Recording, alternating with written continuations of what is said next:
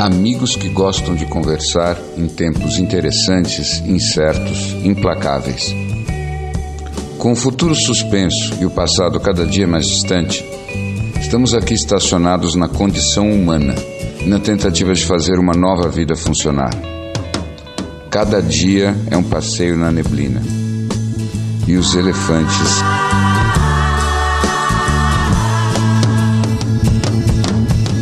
e somos ninguém. O que importa é a conversa e a vontade de gerar alguma luz. Então eu ia comentar, falando dessa história das experiences, vocês viram as fotos do New York Times da, da China? Não. A vida normal, todo mundo naqueles parques Cara, aquáticos eu, eu, eu, via, eu via do parque aquático, eu fiquei Então, profundamente era essa mesmo. chocado. Porque, primeiro, eu não imagino que eles tenham conseguido essa lotação nem antes do Covid.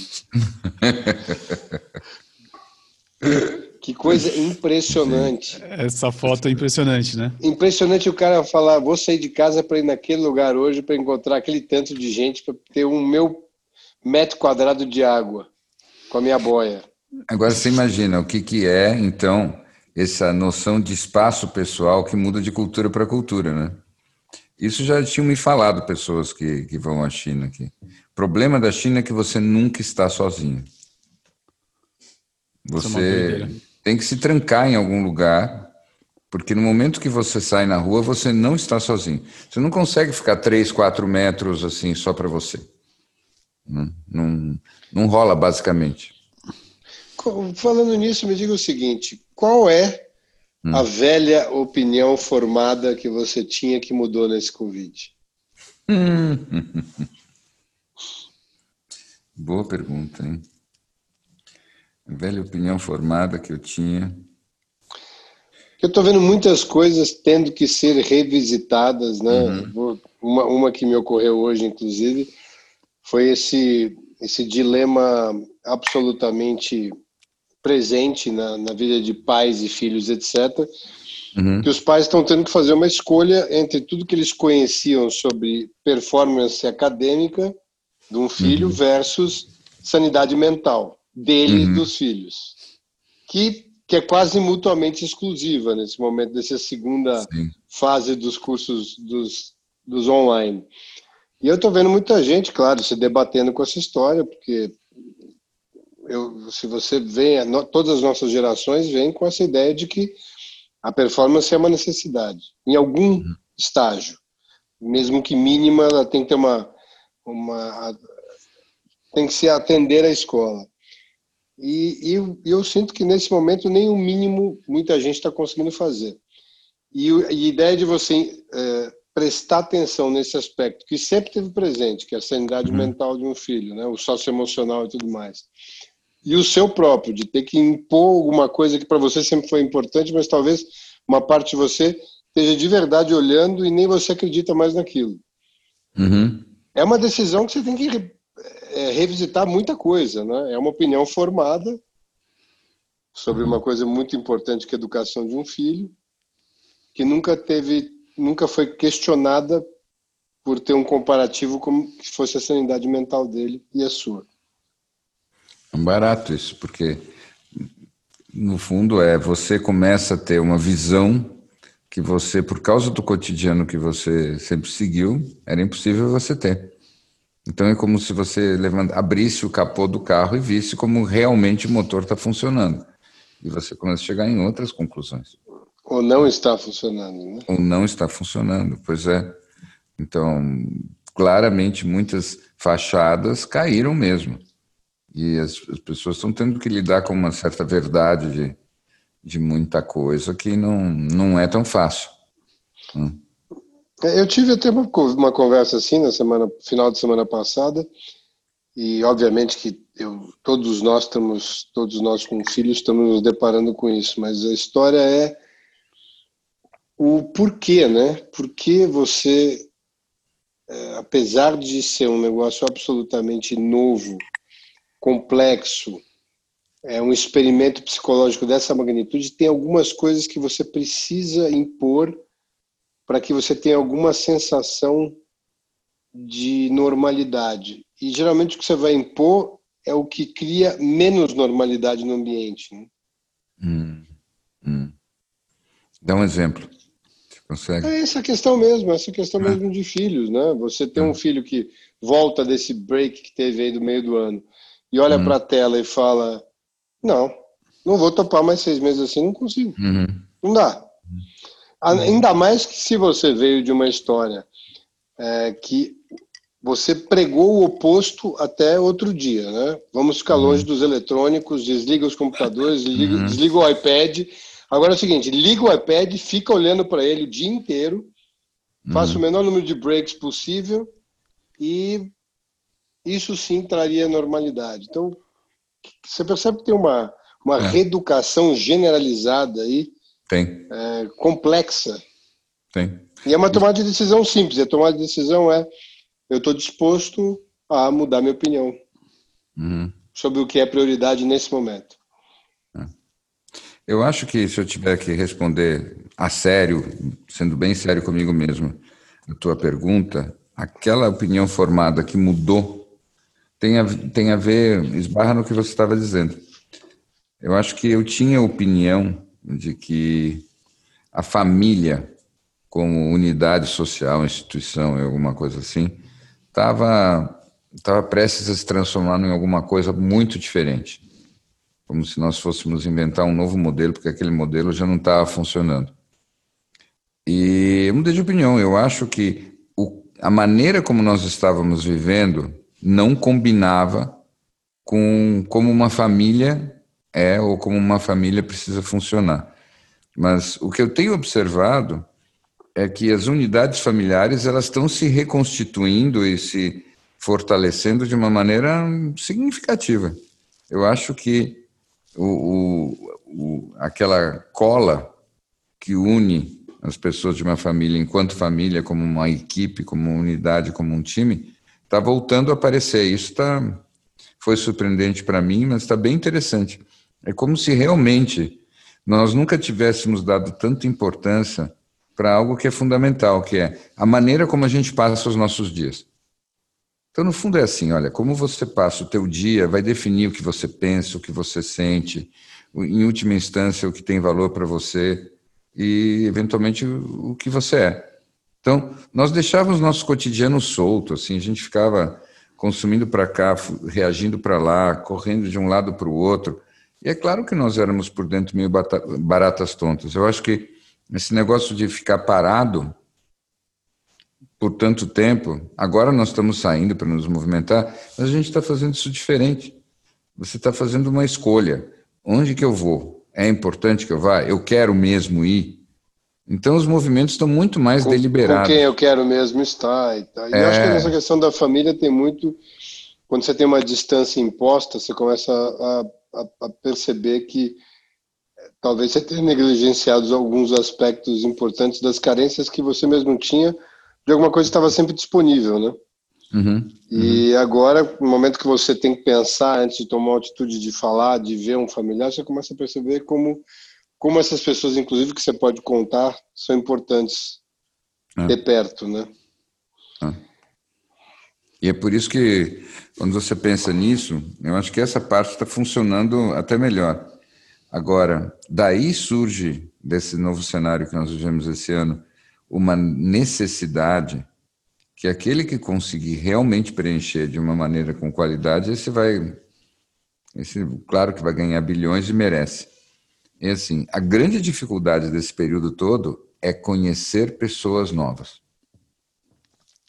Então, o que acontece? Claro, você tem os Tinders da vida, mas não é necessariamente isso que eu estou falando. O que eu quero dizer é que na vida que nós tínhamos antes, a gente esbarrava nas pessoas, porque a gente ia nos lugares e aí eh, havia os, os acidentes dos encontros, das festas, como, dos eventos e tudo como mais. Como garantir a serendipity, né?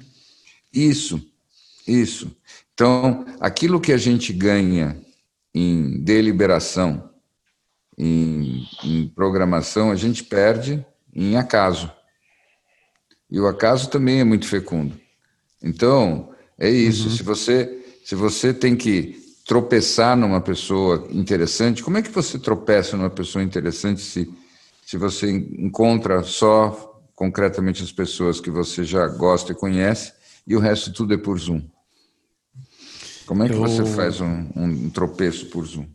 Isso me fez lembrar o primeiro capítulo de um livro, que eu não vou conseguir me lembrar qual é, que fala do acaso e que conta de uma entrevista do Steven Spielberg, que perguntam para ele qual que era a única coisa que ele não gostava ou se arrependia do fato dele ter tanto sucesso. E ele falou: é a perda do acaso. É a perda das coisas que acontecem sem querer, por acaso, que são as coisas mais lindas. E eu achei genial ele ter tido essa resposta, nunca mais me esqueci. Eu, eu, eu gostaria de lembrar que isso é mais uma ideia de que a gente tem algum controle até sobre o acaso, né? E que o universo realmente não precisa da gente como roteirista para criar esses acasos, mesmo que seja por Zoom ou no momento que você vai jogar o lixo fora. É claro que estatisticamente fica mais difícil você tropeçar em alguém, mas é, daí para não acontecer o que deveria acontecer por conta disso, não, não põe muita ficha, não. Uhum. Mas aí que está de novo, né? Então, você é um, um crente ferrenho na noção de destino. Você, você vem tentando me colocar em caixinhas por muito tempo.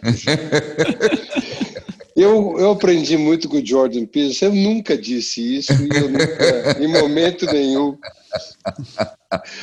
Eu acho que você pode me rotular como uma pessoa que acredita. Ao contrário, eu acredito em, em tudo. Em tudo, até, até numa em vez, tudo. porque eu estou falando. Até porque, até porque é, eu posso mudar de opinião daqui a 15 claro, minutos. Claro, claro. Porque eu me obrigo agora a ser uma metamorfose ambulante. Não, muito bom, muito bom, tá certo. Mas, assim, é, eu falei isso, obviamente, por causa daquela, daquele trecho do, do Elon Musk que eu mandei para vocês outro dia, que eu achei bem interessante, né? Eu o Elon Musk é, é, o Elon Musk, né? Então, quando ele fala coisas, eu sempre dou uma prestada de atenção, porque né, se encara com a cabeça dele, ele deve ter algum ângulo que a gente não pensou. Uhum. E é interessante né, aquilo que ele disse. Ele disse que, que, em geral, a gente considera que quando a gente repete, repete, repete a mesma coisa, a gente vai ter sempre o mesmo resultado. E aí ele diz: bom, se a gente está num mundo em que as coisas são previsíveis, sim, você faz a mesma coisa, você vai ter o mesmo resultado. Mas num mundo que tem probabilidades imprevisibilidades e tudo mais, você pode repetir três vezes a mesma coisa e ter três resultados diferentes. E eu acho que esse é um, é um, é um pensamento interessante. Então, o que eu estava querendo dizer é que a imprevisibilidade é também um efeito estético, resulta, resultante da maneira como a gente, a gente faz as coisas. Eu lembro daquele filme, filme não, um livro. Vocês conhecem aquele livro dos anos 70, O Homem dos Dados? Não. Você conhece isso? Não, é, o Homem não, dos Dados? não. O Homem dos Dados é um, é um livro muito maluco, porque era de um psicoterapeuta que estava entediado e sem pacientes. E ele, ele abre a gaveta dele ele vê um dado. E ele tem a seguinte ideia maluca. Ele diz assim: Eu vou jogar o dado. Se der o número um, eu desço e tomo um sorvete na sorveteria. Se der dois, eu vou ao cinema. Se der três, eu vou subir, tocar na campainha na vizinha e vou dar um beijo nela. Se der quatro, eu vou fazer outra coisa. E, enfim, ele fez isso. E ele seguiu o que tinha dado no dado. Ele achou isso interessante e ele resolveu continuar nisso. E ele começou a fazer hipóteses e opções mais absurdas. Do tipo, se der, o 3, eu vou arrombar aquela casa se der o seis. Então, fazer coisas assim que passavam além do, do critério de ego dele, de certo ou errado. E ele acabou desenvolvendo a religião do dado. em que ele estava completamente livre de qualquer de qualquer decisão. Ele só decidia o que, que os números iam significar e o dado decidia o que ele ia fazer. Claro que ele pira no fim, mas o livro é bem interessante, O Homem dos Dados. Que interessante. Olha, eu tenho que confessar para vocês que alguns anos atrás, não quero me lembrar quantos, mas mais de 10 provavelmente, eu tive uma época onde eu estava com uma suspeição em cima da minha capacidade de tomar decisões relevantes. E eu usei um chapéuzinho com, com múltiplas escolhas e através do sorteio desse chapéuzinho muitas das decisões daquele ano foram tomadas. e eu consigo entender da onde vem um pouco esse, porque na verdade é, é, enfim, a gente pode até entrar de novo naquela história do, do destino, do determinismo, enfim, mas é, a gente achar que tem elementos completos, né, para uhum. tomar as decisões mais relevantes nas nossas vidas e achar que é, isso não é um outro bias, né, um outro uhum. Outro viés é, um outro viés é, é uma grande brincadeira, né? É, todas as decisões praticamente são tomadas baseadas em algum viés, alguns óbvios e outros um pouco menos. o que você diria disso? Eu, é suficiente para uma internação? Não, eu não acho que é suficiente para uma internação. Eu, na minha loucura, acho que realmente você flerta com essa, essa ideia de destino faz tempo. Né? Eu acho que é como se, se não fosse realmente o acaso. É, então, e eu não acho que é uma questão. É, de... é estranho você me dizer isso, porque você que vem nos nutrindo com seriados que só confirmam essa teoria. Uhum. Eu estou aqui, Snow, por favor, me defenda. Eu tava Não foi aqui... ele mesmo que passou devs para gente algum tempo atrás? Foi, foi, foi, foi, foi. Mas lembre-se. É, sim, lembre sim. Tudo bem. Eu mandei tu, porque eu que... sei que você ia gostar, porque eu já sei como você Ah, funciona. entendi. Você fez por mim, não porque você tinha qualquer crença relativa a isso. Na verdade, eu achei muito bem feito, achei genial, mas eu não concordo com com algumas das, das, das, coisas que aparecem ali e concordo com outras, né? Mas de qualquer maneira, eu, o tema eu me também, interessa. Eu também, meu amor. Também, eu sei, sei. Mas assim, o tema, o tema é muito bom. Porque, veja bem, é o que nós estamos vivendo hoje, no limite. Não? Nós, a gente até parece que a gente não está vivendo num, lance de dados todos os dias, pelo amor de Deus. Todos os dias. Pensa a quantidade é. de variáveis que você você imagina que transformou em constantes para tomar algumas das decisões que você toma sobre o seu dia. Não, claro, claro, mas isso efetivamente sempre é assim. Mas o que eu estou dizendo só é que, na nossa experiência de agora, por causa da história do vírus, isso ficou explícito. Porque tem um fator que a gente, cada movimento que a gente faz no mundo, Vem à tona isso. Será que eu peguei o vírus agora ou será que eu não peguei o vírus agora? É, né? sempre vai tempo, ter essa, essa, essa. O tempo essa... todo, cada vez que eu pego uma, eu pego uma sacola de compras, será que é agora que sim, será que é agora que não? E tudo bem, você, você pode ser um pouco mais obsessivo aqui e um pouco menos obsessivo acolá, mas mesmo se você é obsessivo, você sabe que o vírus sempre vai poder vencer a sua vigilância. Né? Portanto. Portanto. Mas quanto a essa história dos dados e do chapeuzinho, uhum. no fim, as possibilidades que estão no chapéu, nos dados, quem fez o funil para que elas estejam ali foi você. Uhum. Né? Seja no chapeuzinho ou seja nos dados. O que quer dizer que aquilo foi construído ao longo do tempo. O que quer dizer que pode existir um determinismo dentro da construção do, da sua história.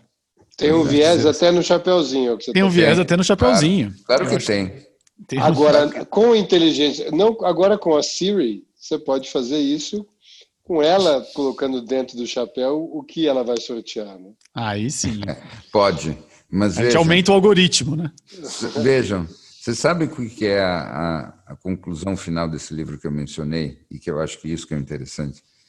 É que, no fim, não importa quais são as opções. E não importava nem sequer o que acontecesse. A única coisa que importava era a entrega dele ao dado. E isso que eu acho que é, que é o, o, o mais legal e assim, aquilo que mais explode a cabeça.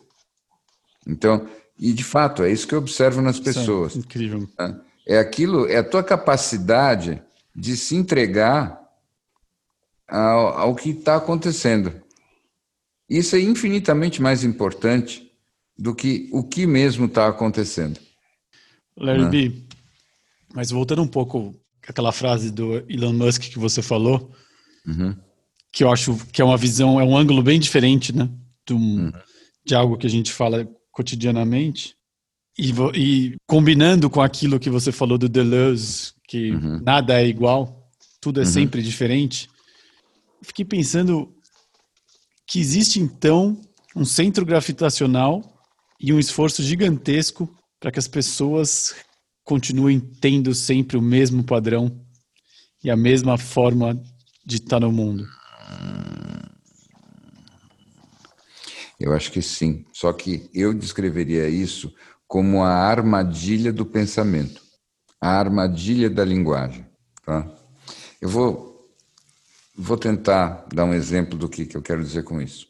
Tá? A nossa linguagem tem um monte de, justamente, vieses que estão ocultas nela. Então, por exemplo, na nossa linguagem, o, um carro e o modelo do carro é mais importante do que a cor dele, tá? Uhum. Então, imagina o seguinte, que você chega e você sai na rua e você encontra um, um carro qualquer, pode ser, sei lá, um Etios, pronto. Um Etios azul. Aí depois você anda mais uns metros, você encontra um Etios amarelo. Depois você encontra mais uns outros metros e você encontra um Etios verde, e assim por diante. Uhum. Você vai ficar dizendo: caramba, o que está acontecendo? Um Etios atrás do outro. Só tem Etios aqui nesse negócio. E o fato de que eles são de cores diferentes importa menos. O que eu quero dizer com isso? Quando você pega as repetições, as repetições elas sempre têm elementos que são diferentes. Mas a gente escolhe, pela nossa linguagem, pelo nosso, nosso pensamento, sempre ver o que tem de igual, em vez de bater o olho naquilo que tem de diferente. Viés de confirmação. Exatamente. Exatamente. E a gente faz isso porque a nossa natureza quer economizar recursos. A natureza, o nosso instinto é econômico. Então, a gente procura fazer com que a maior parte das coisas fique sempre igual para ter variações mínimas. E, na verdade, a gente despreza essas variações mínimas, a gente quer sempre o sempre igual. Mas talvez nada se repita. Talvez a repetição seja, seja ilusão. É isso que o Deleuze estava falando. Uhum. Uhum. Né? E talvez não, não, não importa mesmo tanto aquela busca de regularidade. O que importa mesmo é o quanto que você consegue surfar o momento. Né? Uhum. Para surfar o momento, você tem que julgar menos e se entregar mais às coisas. Até porque os nossos planejamentos, eles, eles nos levam para lugares muito malucos. Né? Vocês querem ver um exemplo de loucura? Posso, posso seguir? Eu sei que eu estou aqui meio dando tiro para todo lado hoje, mas uma hora a cabeça vai para algum lugar. É, Sabe uma história que eu ouvi hoje? Tem um carinha que ficou tão de saco cheio dessa história toda do, do Covid que ele agiu de uma maneira que eu gostaria de ouvir a opinião de vocês a respeito. O que ele fez? Ele primeiro ele ficou com medo de tomar a vacina quando a vacina chegar. Tá? Ele 50% tomava... dos americanos estão no mesmo lugar que ele. É, ele está com medo da vacina. Ao mesmo tempo, ele disse para si mesmo: eu não aguento mais esse suspense todo. Então, ele, com medo da vacina, ele resolveu pegar Covid. Uhum. Disse: tem vaga no hospital, tá tudo certo, então deixa eu pegar Covid. Ele fez. Ele sabia de um amigo dele que estava com Covid. Ele foi visitar o amigo, pegou a máscara que o amigo tinha acabado de usar, pôs a máscara e ficou respirando com a máscara do amigo 20 minutos para ver se pegava Covid. Vocês me dizem de uma história dessa? Queria só para poder entender melhor. Ele não me parece é, uma, uma ideia absolutamente louca. Eu vi muita gente, é, talvez com, com a mesma ideia, mas não com a mesma coragem de fazer a mesma coisa. A mesma diligência. Mas, mas eu acho que elas talvez tenham dado um pouco, tenham, tenham se convencido que deram ao acaso uma chance igual de pegar e não pegar. Mas a verdade, se você olhar qual foi a decisão que elas tomaram na, na forma como iam se comportar socialmente, elas tinham uma chance muito maior de contrair o negócio. Então, talvez o que ele tenha feito um pouco mais determinado e, e, e dar menos chance ao acaso mas em termos de. Acho que muitos dos comportamentos que a gente assistiu foram de pessoas que estavam com pouca vontade de ficar em casa e muita vontade de tirar isso logo da frente. É, eu acho que a sua pergunta é muito mais nessa, nessa linha, né? Acho que a gente não está falando aqui de consequências, né? Não, não, não estamos falando. Estamos só falando de entender a cabeça, levando em conta que, para mim, também pesa o fato de que essa pessoa tem medo da vacina. Esse é o detalhe que, para mim, me tira um Mas pouco. Mas aí, eu, aí eu, eu acho que eu consigo entender o raciocínio, porque a vacina ela seria uma segunda derivada de alguma coisa ainda subjetiva. Hum. É, quer dizer, é uma, é uma derivada da derivada. Você tem primeiro uma coisa desconhecida, mas que a ação tem um track record, né, um histórico que mostra basicamente hoje segmentado por grupos o que predominantemente acontece com cada um. Então, uhum. uh, em teoria, se você tiver a ciência de que você se expôs quase que fatalmente da forma como ele fez, ele poderia começar um, um, um protocolo de profilaxia imediato, teoricamente desenvolver os anticorpos e não ter a, não contrair uma versão Estou assumindo aqui, tá? Uhum. Não contrair uma versão pior ou não ficar tão doente, uma vez que ele se trata muito cedo.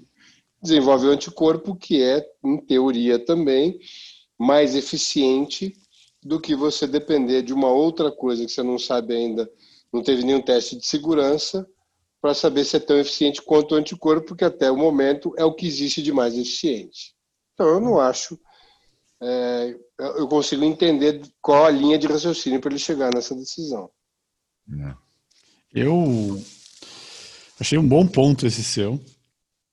Go. Eu acho que ele talvez possa ter ouvido também os elefantes na neblina e, e começado a acreditar no determinismo e falar do vai acontecer o que tiver que acontecer.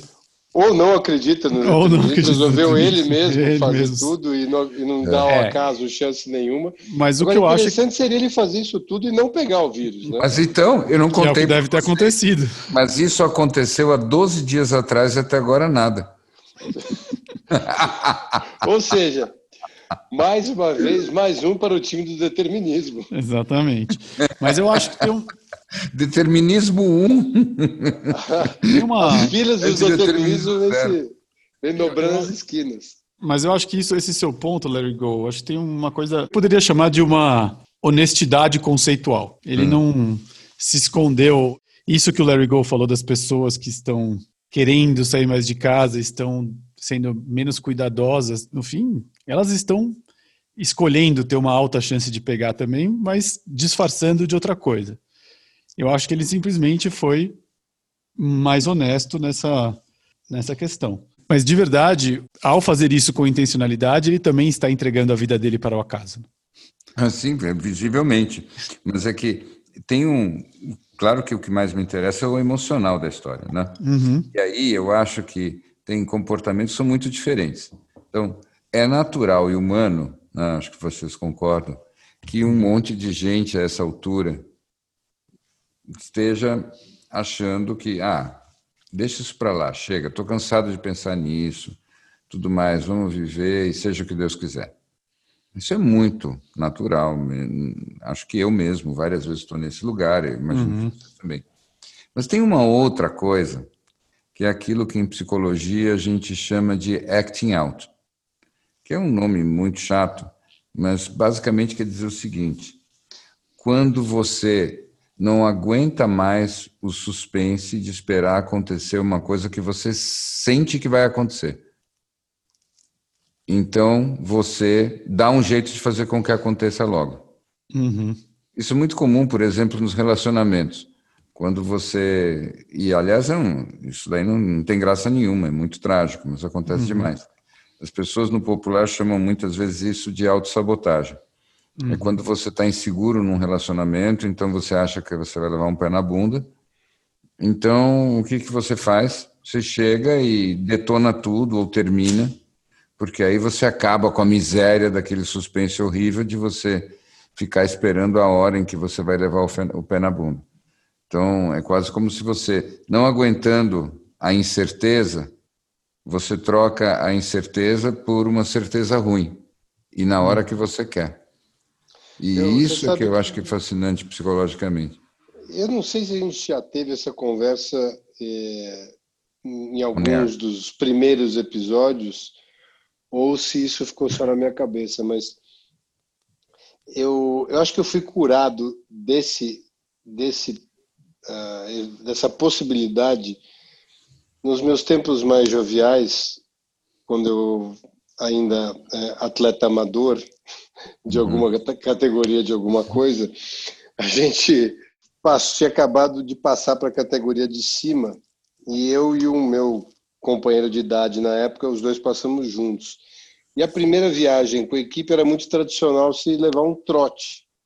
Uhum. E o trote, na época, que não existia ainda esse movimento politicamente correto, eram trotes bastante veementes.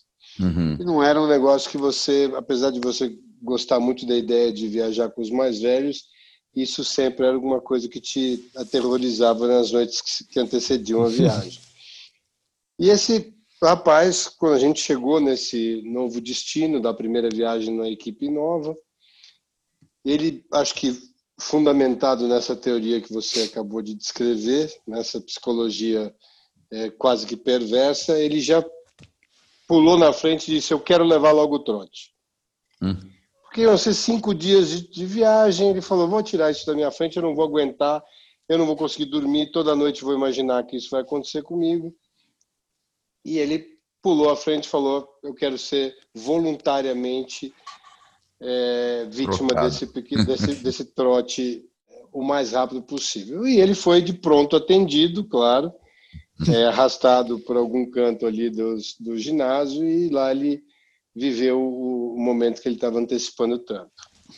E, e eu ainda preferi ficar na luta naqueles cinco dias. Não que fizesse de mim um cara mais inteligente, mas enfim, eu achei que ainda dava para escapar e tal.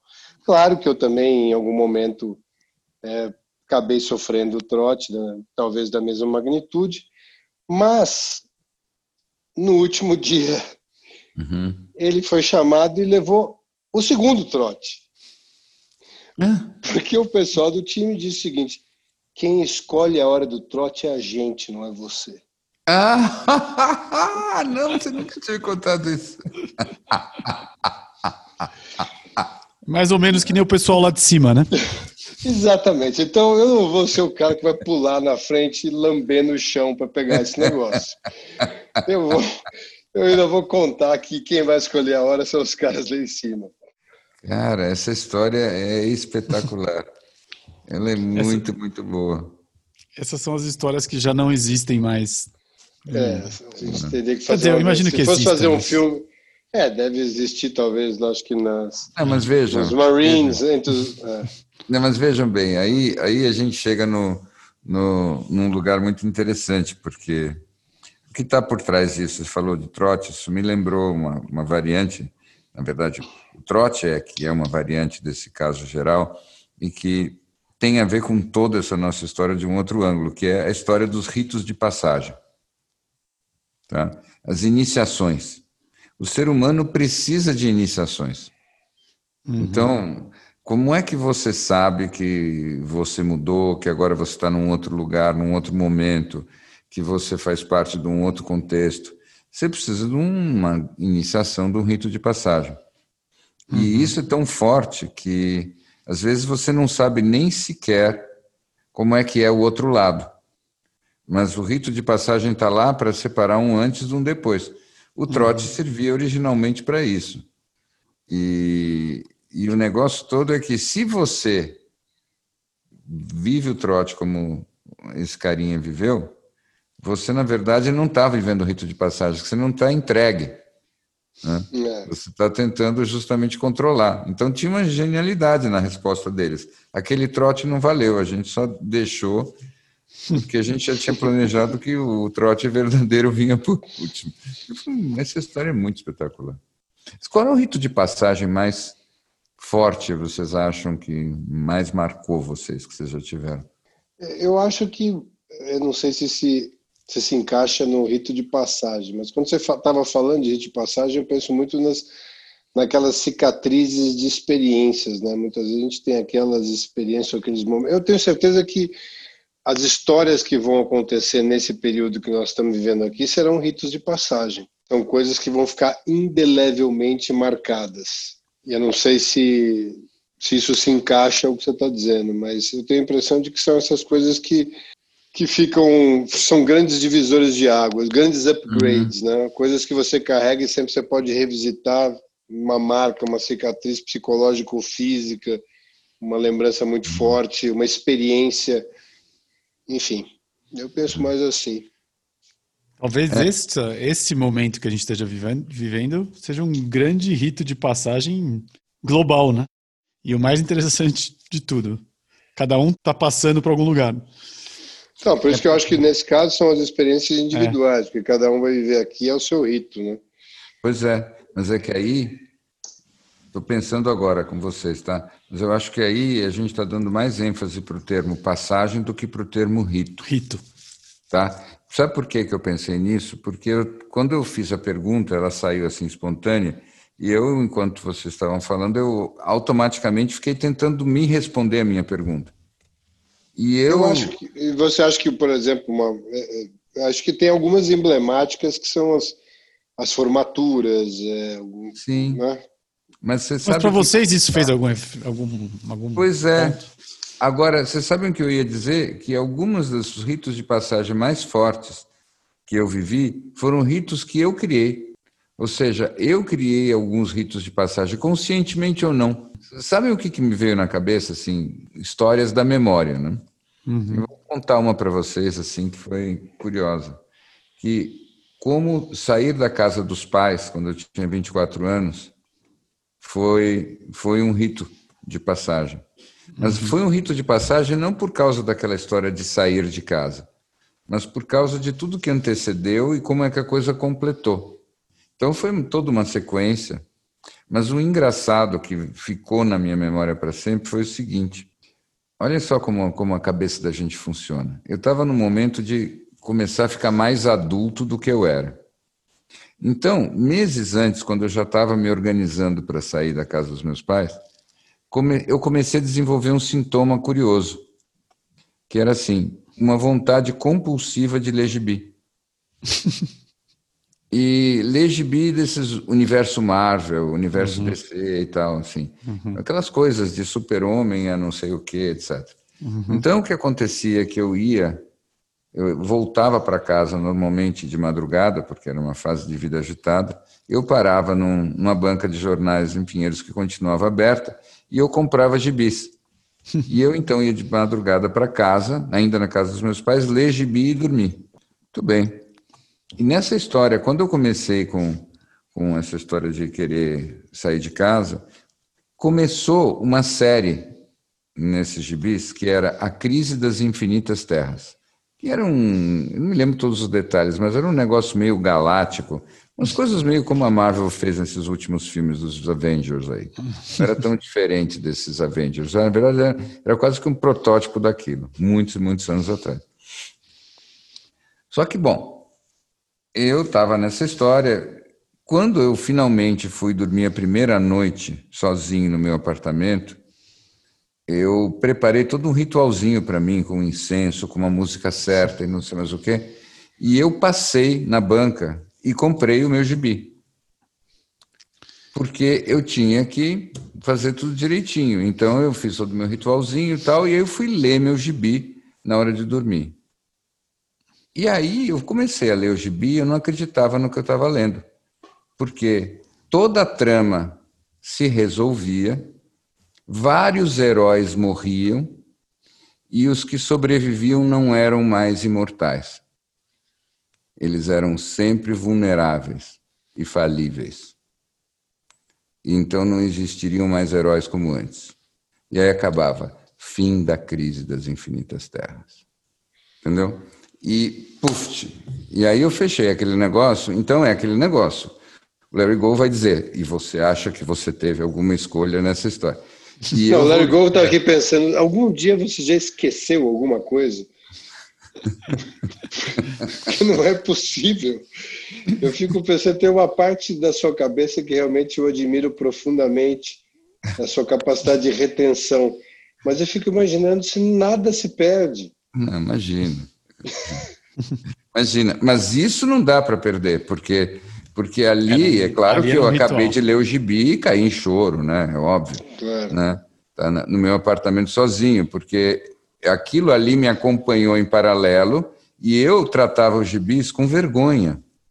Porque imagina, eu, um cara metido intelectual sério, do alto dos meus 24 anos, lendo gibis escondidos na madrugada, e aí eu percebi que os gibis estavam me conduzindo o tempo todo na história.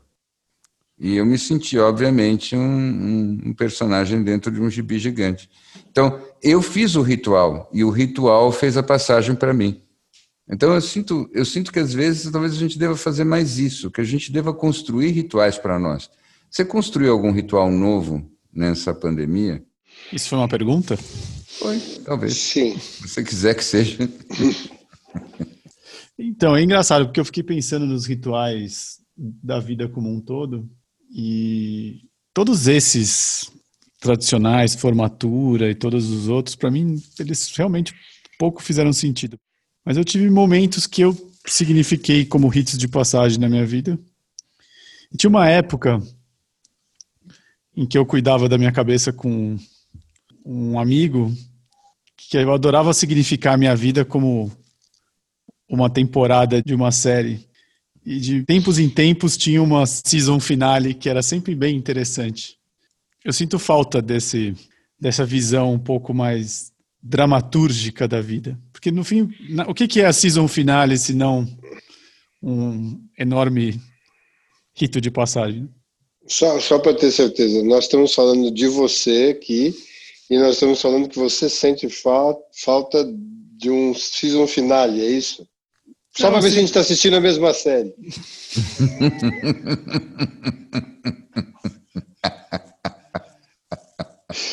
Quer dizer, tudo isso que está acontecendo. a gente está no mesmo universo, Larry Snow. Sim. Só, só para saber se é desse multiverso que nós estamos falando. Que você, como sempre, foi muito preciso na sua pergunta. Acho que sim. Talvez a única paralisia que a gente está vivendo é o estado de choque. Exato. Por isso que dá essa sensação de que está tudo parado. Porque você está em choque e está esperando os paramédicos. Exatamente. Eu acho que sim. Eu acho que sim. Mas enfim. Você sabe que, que não. Vamos lá, eu, eu conhecendo você, eu acho que o ponto todo não é a falta da ação. Eu acho que é uma outra coisa. Eu acho que esses tempos estão tão meio pobres de poesia. Tá? Bom ponto. E, e eu conheço bem você. Então, para a história virar uma história que a gente pode brincar de ter um uma temporada, um final, não sei mais o quê, tem que ter tem que ter a poesia, tem que ter a literatura. tá? E a gente está vivendo um enredo meio brutalista, não sei se vocês concordam. Então está tá faltando um pouco de poesia nisso tudo. Não, não é o momento, mas está difícil. Então, estão faltando dimensões, narrativas paralelas, é, twists de plot twists. Tá tudo meio. Ah, eu, eu, eu falei com, com o Snow semana passada e eu acho que eu não sei se pode se chamar de um ritual, mas acho que eu criei um hábito relativamente recente, além de ficar passando álcool gel e cheirando a mão a cada 10 minutos, que é pegar um pedacinho do dia, de preferência no final, e escrever aquele dia na terceira pessoa. Hum. E não foi uma ideia, não foi uma ideia minha, foi uma sugestão que me foi dada. Vamos deixar claro que não tem originalidade, mas as pessoas têm nomes de personagens nessa história. Uhum. O que te dá uma uhum. boa chance de ler sobre a sua história, o seu dia, sob o ponto de vista de um observador. Uhum. E algumas coisas realmente que normalmente seriam dramas ficam bastante cômicas, interessantes. Enfim, fica aí uma ideia. Nossa, esse eu... É claro que o Snow é. tripudiou, tá, Bi? Quando eu dei é, isso que eu ia falar. tripudiou não, da minha ideia. Não, não só não tripudiei, deriva... como eu, eu, recebendo os seus conselhos, eu estou trabalhando. Confesso que no primeiro dia que você falou, eu tentei fazer e não consegui. E eu acho que foi um acting out. É um acting out, pode ser. Da minha... Tava... Agora que eu aprendi não, essa palavra. Ou, ou, ou, ou, talvez você tenha se identificado demais com o protagonista. Sim. Hum. Tem uma segunda parte interessante do seu ritual. É, é, mas a gente não vai. Essa, essa a gente vai deixar para um, um outro episódio. Um outro episódio. Um Enfim. outro episódio. A gente tem que começar a, por algum lugar. A segunda parte do seu, do seu, do seu coisa, para mim, foi difícil de fazer. É. Mas eu, eu vou te mandar ainda. Eu comecei a fazer. Você experienciou uma dificuldade ao fazer quando você fez? Claro, claro. Eu, eu acho que, bom, o que ele. Na verdade, só para não ficar um suspense absoluto aqui, Larry B., é, tem uma segunda derivada aí que é você depois escrever sobre um outro prisma, como se você tivesse um, um propósito de enxergar aquela história por um outro prisma, qualquer que seja uhum. ele e teve um especial que a gente discutiu que talvez tenha sido uhum. mais difícil.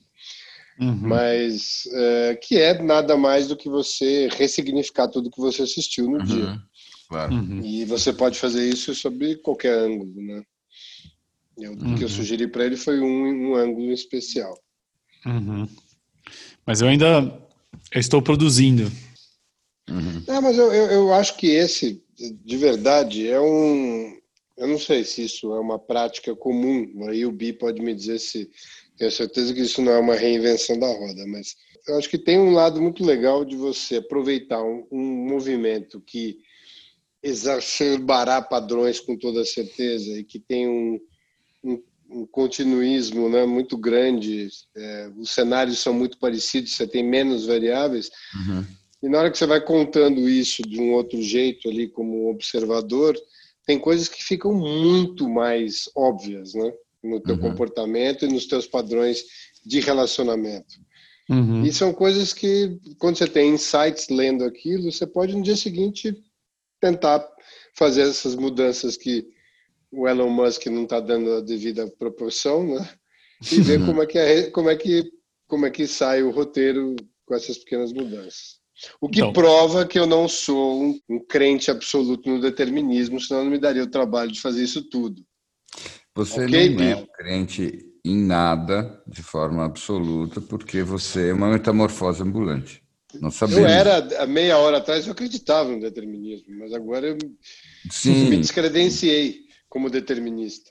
Sim, sim. Na sequência virá uma outra coisa, não tem problema nenhum.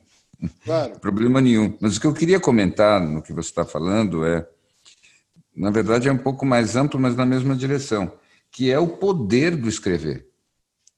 Que é uma coisa muito simples e que não é devidamente explorada.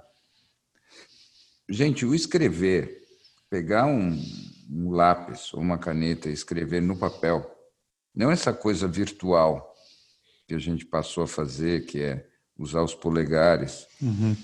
ou então simplesmente digitar. Essa coisa de escrever mesmo é uma forma de você criar uma dimensão física e concreta para aquilo que está acontecendo dentro da tua mente. É muito poderoso fazer isso. Como, como ato em si. Eu, uhum. Todo mundo que faz isso sistematicamente, ritualisticamente, produz transformações em si mesmo. Porque produz mudanças no teu próprio, produz mudanças no próprio pensamento.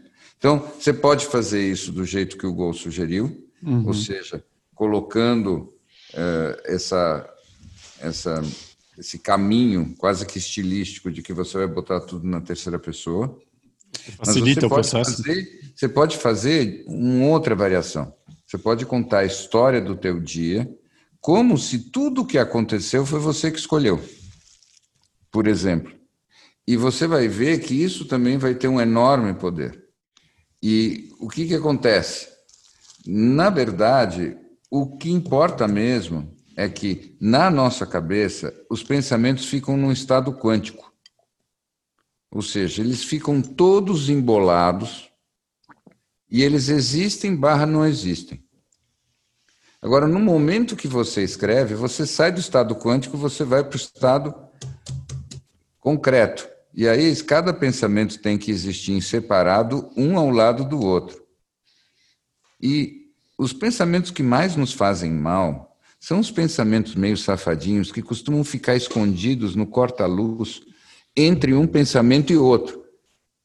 E eles nunca aparecem por mais do que uma fração de segundo na superfície. E elas já se escondem de novo no meio do bolo de pensamento que você tem na cabeça. E quando você escreve, você vai tirando um por um, cada um vai saindo, até que esses safadinhos ficam ali olhando para você com um sorriso amarelo e você escreve eles.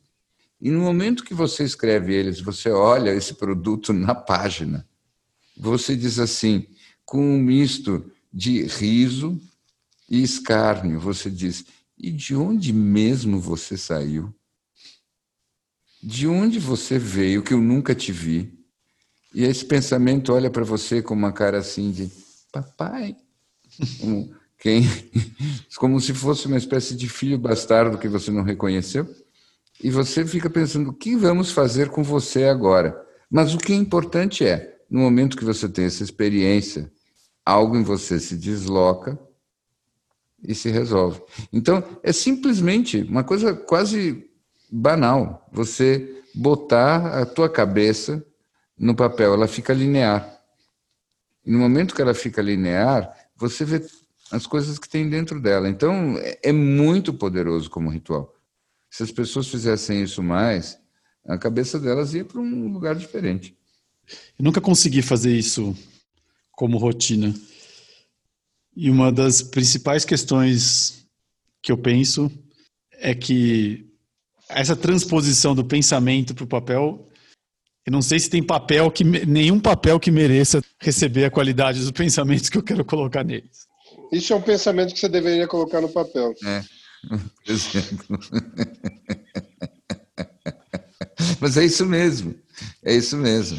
Porque... Esse é o pensamento gnomo que ele estava se referindo agora. É, é, aquele pensamento que quando você escreve começa a sorrir amarelo para você. Exatamente. Porque é o tipo do pensamento que obriga o sujeito a se tornar um escritor. É. Isso. Tá?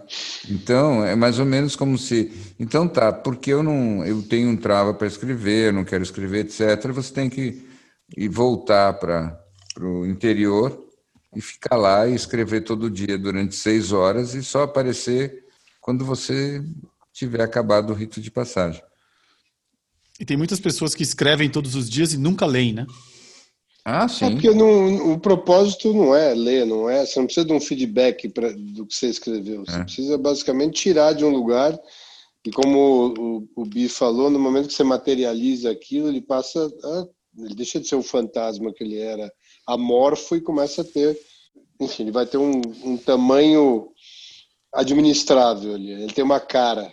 E eu acho a história da terceira pessoa, eu achei interessante porque você realmente vai contando o filme né, que você viveu ali e não é a emoção do, do protagonista, mas é a emoção da história inteira. Você uhum. consegue enxergar outros ângulos que normalmente você, com a emoção de quem estava falando em primeira pessoa, não vai conseguir.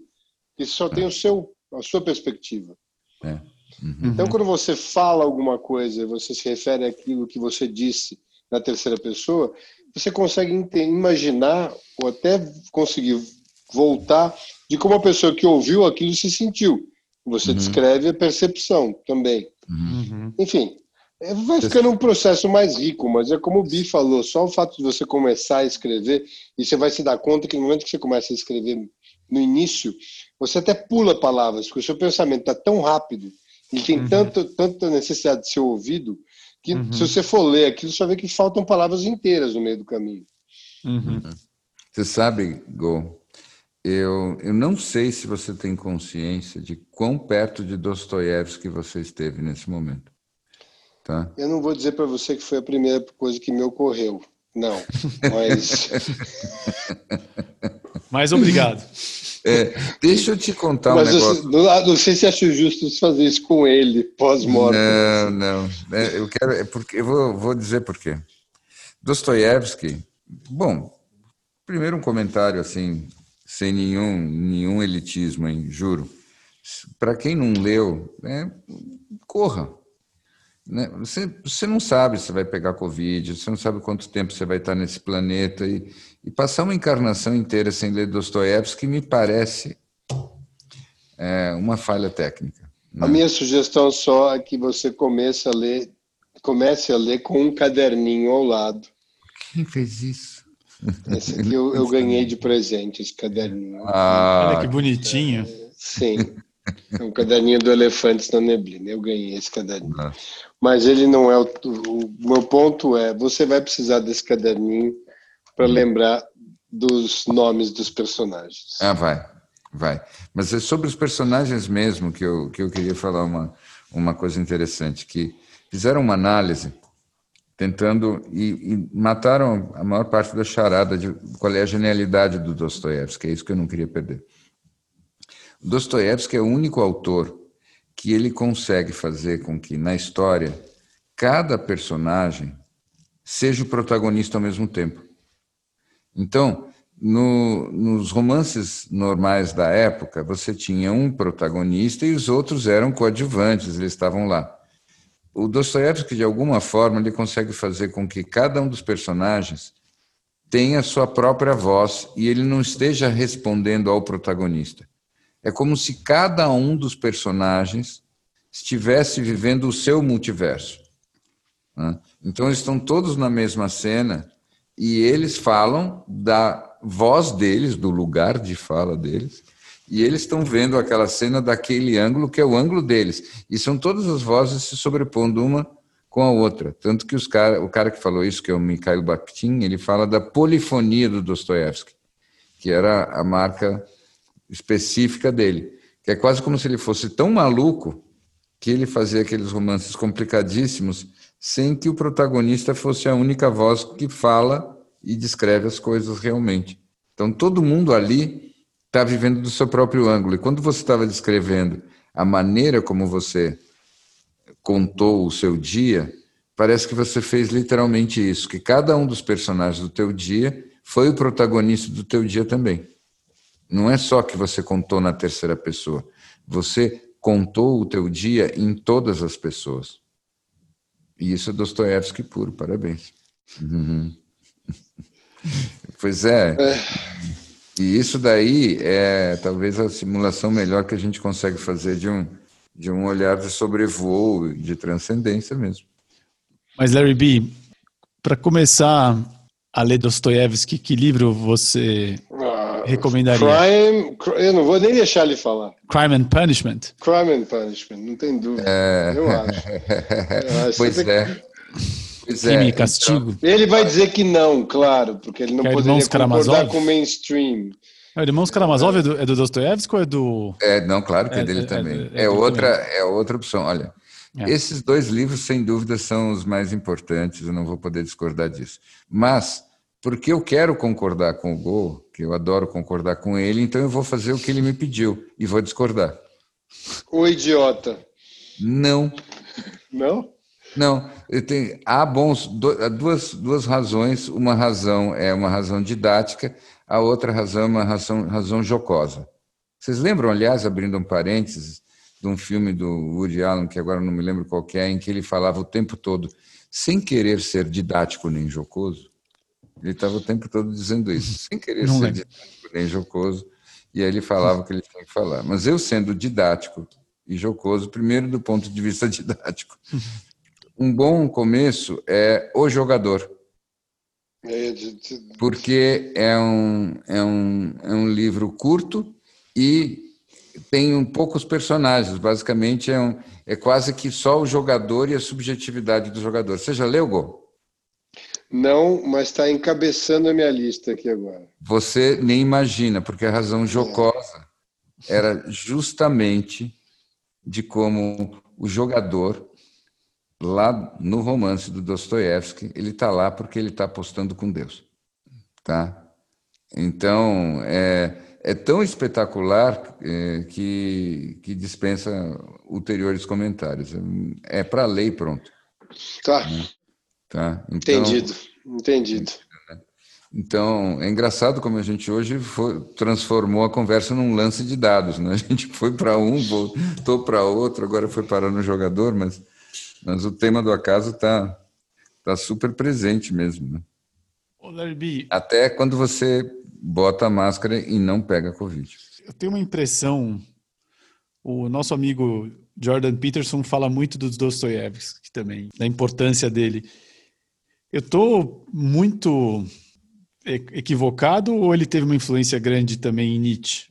Eu, você sabe que você agora fez uma pergunta muito boa porque eu acho que ele teve uma influência grande em Nietzsche, deve ter tido, ainda que eu não estou me lembrando o quanto que o Nietzsche leu ou não leu Dostoiévski, porque não é uma referência direta. O que dá para dizer é o seguinte: o, o Dostoiévski é meio assim como o Kierkegaard, um, uhum.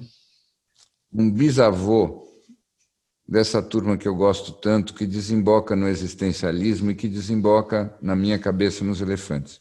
Uhum. Então, que é basicamente aqueles primeiros caras que começaram a funcionar fora da religião, não porque eles achassem necessariamente que Deus não existia, mas assim, não, fala sério. O nosso diálogo com Deus não é uma coisa sem problemas. Vamos parar de achar que que basta escutar o que dizem os sacerdotes e que está tudo bem, que está uma linha direta, que a gente está falando a mesma língua, que está uhum. bonitinho. Então eles começaram a dizer não, peraí, né? Então uhum. começou esse lugar muito interessante e eles foram chegando num, num ponto que na prática uhum. era assim: você está na tua liberdade de escolher o sentido daquilo que você está vivendo. Uhum. Hoje em dia você dizer isso parece uma coisa banal. Mas o que, que é tão fascinante neles naquela época? Porque naquela época era assim, não é como hoje em dia que a gente está habituado a que as coisas não tenham sentido nenhum, como se fosse uma, a vida fosse uma comida sem gosto. Não. Era o oposto absoluto. Tudo tinha que fazer um sentido tinha que fazer um imenso. Sentido louco. E já que você vai tem agora a responsabilidade de escolher você mesmo o sentido, eles tinham um trabalho febril o tempo todo porque eles tinham que ficar escolhendo o sentido do que estava acontecendo. Né? Uhum. Então era quase uma paranoia mística aquele, aquilo que eles faziam lá. Então eles eram muito intensos, mas isso que era lindo, né? porque é como se eles fossem mesmo os síndicos da existência. Então eles tinham que tudo dizia respeito a eles. Estavam lá o tempo todo trabalhando. Era bem bonito. Vejam Magnífico. só quem veio nos visitar? Hum. Ah. Você se comportou bem, um alfajor. O alfajor, não qualquer alfajor. O alfajor de negresco. Ele veio ele. visitar aqui. Ele está aqui Nossa. presente. Mas ele é bonito, né? Ele é bonito, ele é bonito. Ele... Olha como as cores se sobrepõem aqui, veja bem. Ele, embora tenha chocolate branco por fora, é só um, é só um disfarce, porque dentro, como eu vou poder mostrar para você a partir dessa mordida, eu quero dizer agora o oposto do que eu disse antes. Ah, agora. ser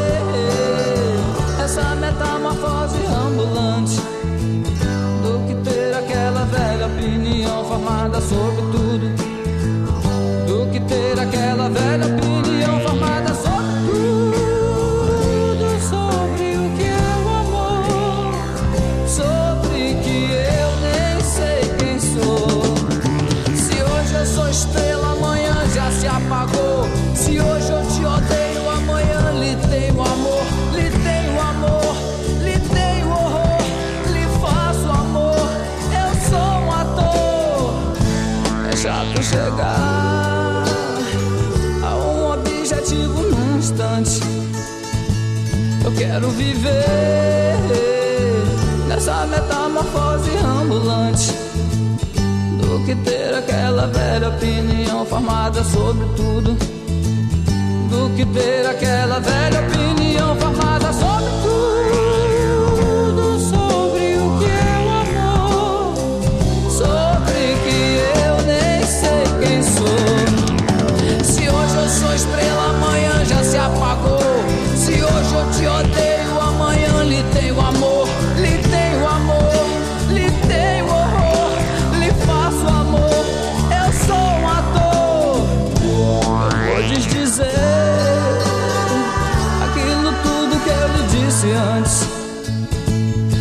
prefiro ser essa metamorfose ambulante do que ter aquela velha opinião formada sobre tudo. Do que ter aquela velha opinião formada sobre tudo. Do que ter aquela velha opinião formada sobre tudo, do que ter aquela velha, velha, velha, velha opinião formada sobre tudo, do que ter aquela velha opinião formada sobre tudo, é do que é ter.